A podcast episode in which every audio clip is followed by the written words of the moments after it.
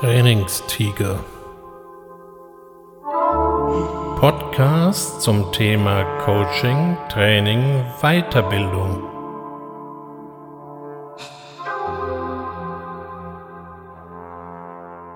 Herzlich willkommen zum Trainingstiger. In den letzten Ausgaben ging es ja sehr stark um, wie man sich selbst optimieren oder verbessern kann, dass man seinen Standpunkt findet oder eben auch Wege, um aus Problemen, die man sich ja meist selbst geschaffen hat, auch wieder herauszufinden. Bleibt die Frage, ist das auch erfolgreich? Ändert sich wirklich dann etwas? Oder um es mal genereller zu fragen, wie ist das denn eigentlich so auch im Training? Wann ist ein Training oder wann eben ist ein Coaching ein Erfolg? In der Trainingsliteratur finden wir immer Beispiele, dass 80 Prozent der Trainings für die Katz seien. Das ist natürlich eine ziemlich alarmierende Zahl angesichts der Unsummen, die jedes Jahr in Trainings investiert werden.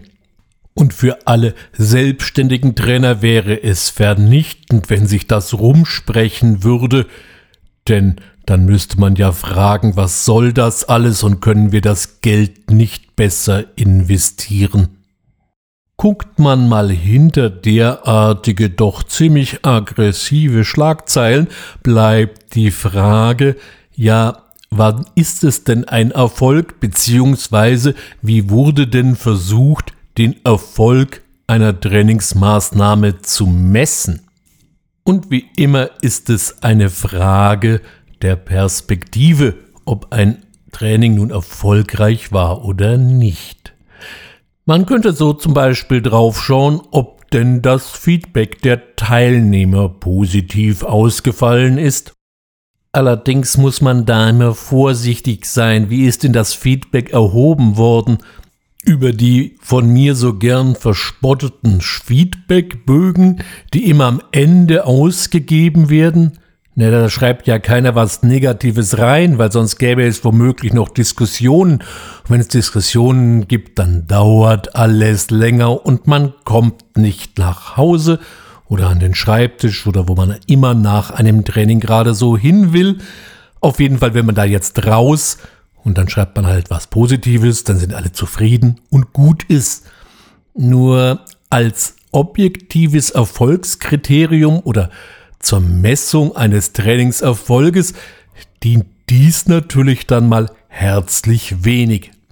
Ein anderes Kriterium könnte sein, ob der Auftraggeber zufrieden ist. Aber da ist die Frage, wie viel Gedanken hat sich der Auftraggeber denn im Vorfeld überhaupt gemacht? Der ist vielleicht schon zufrieden, wenn er weiß, dass das Training absolviert und durchgeführt wurde. So kann er an höherer Stellen berichten, dass diese Aufgabe abgeschlossen wurde und zwar mit Erfolg abgeschlossen wurde. Das heißt aber im Grunde nur, wir haben es gemacht und jetzt ist gut. Im Coaching ist es ein bisschen einfacher, da haben wir es meistens nur mit einer Person zu tun und die kann man dann auch mal direkt fragen, wie sie das empfunden hat. Außerdem ist sie gewöhnt, vom Coach Fragen gestellt zu bekommen. Von daher kann man hoffen, dass man da eine vernünftige Antwort bekommt. Aber auch da bleibt die Frage, wann ist es ein Erfolg oder wann würde es der Coachee, und dann sind wir schon wieder mittendrin, als Erfolg bezeichnen? Trainer und Coaches haben eines gemeinsam. Ihr Ziel ist es, eine Veränderung hervorzurufen. Nach der entsprechenden Maßnahme sollte eben etwas anders sein. Es sollten neue Kenntnisse in den Alltag integriert werden, es sollten neue Fähigkeiten gelernt und angewendet werden, es sollten sich Eigenschaften, die sich bei jemandem eingeschliffen haben, so mit der Zeit wieder verändert werden.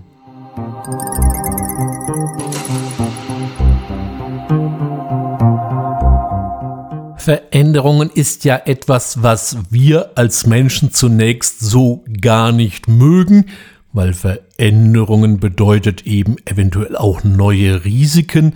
Man ist irgendetwas nicht gewohnt und da sträubt man sich immer gerne dagegen. Also ist eben ein Trainer oder ein Coach nicht nur einer, der Wissen und Fähigkeiten und Kenntnisse vermittelt, sondern eben auch einer, der Veränderungen anstößt und im Idealfall eben auch Veränderungen begleitet. Und sowas nennt man im Business Deutsch dann immer auch gern einen Change Manager. Somit ließe sich eben Erfolg von Trainings und Coachings klar definieren. Erfolg ist, wenn eben eine Veränderung eintritt. Und am besten noch eine Veränderung, die im Sinne der Erfinder war und nicht irgendeine Veränderung, weil die könnte ja auch einfach nur von außen kommen und damit hat dann das, was wir getan haben, mal wieder gar nichts zu tun. Betrachtet es man mal durch diese Perspektive, so fällt auf, dass eben Training deutlich mehr sein muss als eben nur bestimmte Lernevents, wo man einfach mal etwas vorstellt, etwas zeigt, dann wird ein bisschen mitgespielt und dann wird so getan, jetzt wissen es alle und jetzt machen das auch alle.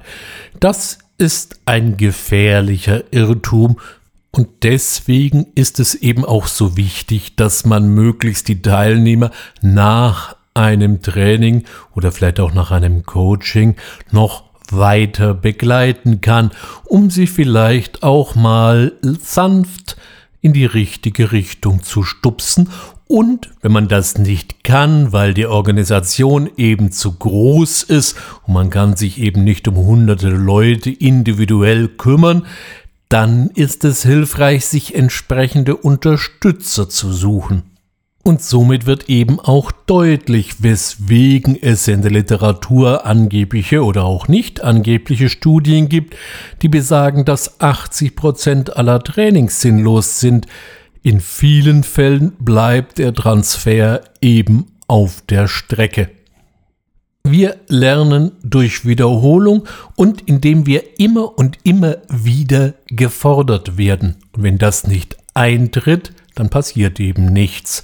Hier ist es hilfreich, wenn eben die Unterstützer, zum Beispiel direkte Vorgesetzte, diese Rolle übernehmen. Sie müssen jetzt keine großartigen Prüfungen abfeiern, weil das bremst nur die Motivation und bringt uns nichts, sondern es geht eher darum, mal so en passant das eine oder andere zu fordern, abzufragen, zu gucken, was passiert und dies möglichst an die Stelle weiterzugeben, die das Ganze organisiert, also den Trainer oder, falls es eben eine größere Organisation ist, eine entsprechende Trainingsabteilung. Sowas passiert natürlich auch nicht von alleine und hier ist es eben hilfreich, den Unterstützern entsprechendes Material und Ideenvorschläge möglichst einfach und simpel umzusetzen an die Hand zu geben, damit die das wiederum auch machen können, ohne groß sich selber Gedanken machen zu müssen. Jetzt ist natürlich die Frage, was mache ich jetzt, wenn ich entsprechende Informationen zurückgespielt bekomme? Wie bekomme ich dann noch einen vernünftigen Überblick? Die Lösung kann hier eine sogenannte Skillset-Matrix bilden. Das klingt jetzt unglaublich aufregend und fürchterlich kompliziert. Ich kann Sie beruhigen, das ist es gar nicht.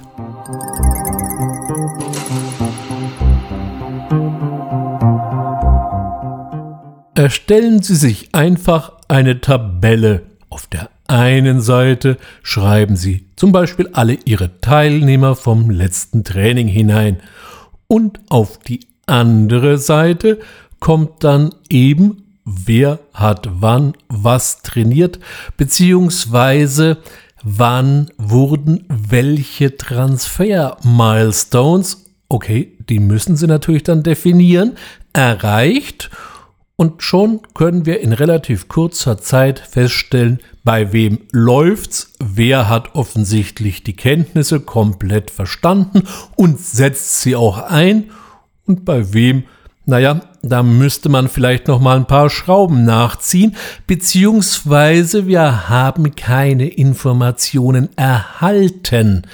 Das sollte man natürlich da auch im Blick halten und gegebenenfalls entsprechend nachfassen.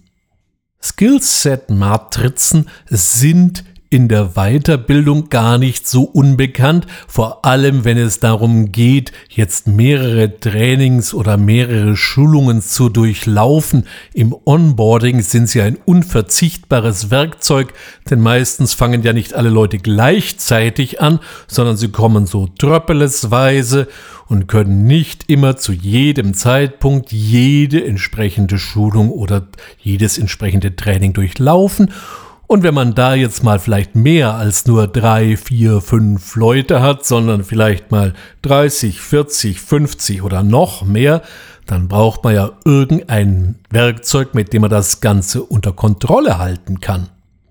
Und wieso sollten wir uns hier nicht bei den Kollegen von der HR bedienen, denn die haben die Skillset Matrix erfunden.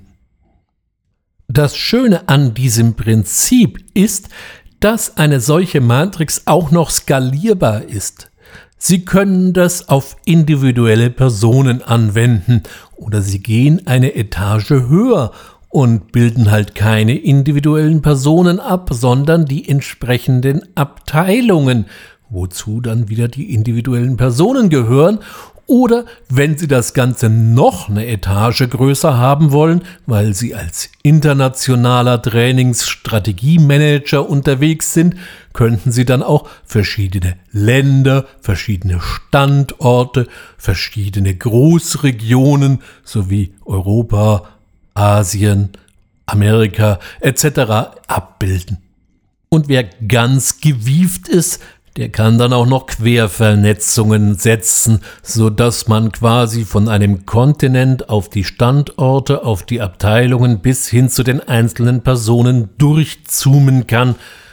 Okay, letzteres erfordert dann schon ein bisschen Erfahrung mit Datenmengen und wie man das Ganze vernünftig auswerten und visualisieren kann. Vielleicht sollten Sie sich an der Stelle dann jemanden holen, der sich mit sowas auskennt.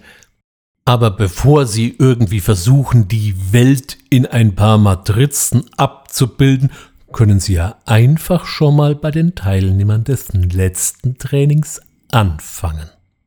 Ein weiterer großer Vorteil derartiger Matrizen ist, dass sie sich relativ einfach in Grafiken umbilden lassen und diese kann man dann wieder in Präsentationen integrieren, weil es kommt immer mal der Tag, wo plötzlich einer in der Tür steht und fragt, wie erfolgreich sind wir und können wir das belegen? Und ich muss das an den und den bis dann und dann reporten. Diese Personen stammen meistens aus dem höheren Management und denen kann man dann eine unbändige Freude machen, wenn man ihnen in absehbarer Zeit wenige PowerPoint-Folien mit entsprechenden Grafiken zusenden kann, die sie dann irgendwie in eine Gesamtpräsentation integrieren können und dann können sie das wiederum bei irgendjemandem anders anbringen. Und auf diese Weise können sie eben auch sich selber den Rücken frei halten, weil sie eben ihre Aufgaben und ihre Verantwortung quantifizieren können und sich nicht erstmal in die Defensive bewegen müssen, wenn sie jemand mit so einer Aussage konfrontiert, dass doch 80 Prozent aller Trainings für die Tonne seien. Mein Tipp Fangen Sie mit was Kleinem an, das Ganze groß aufblasen, das kommt dann mehr oder weniger von selbst. Ich würde mich freuen, wenn ich Sie mit diesen kleinen Tipps inspirieren konnte, freue mich, wenn Sie mir bis hierher gefolgt sind, Würde mich ebenfalls freuen, Sie bald wieder als einen meiner Zuhörer begrüßen zu dürfen. Abonnieren Sie doch einfach den Trainingstiger, dann sind Sie sich sicher, dass Sie keine Ausgabe versäumen werden. Vielen Dank fürs Zuhören. Bis bald, Ihr Ulrich Bössner.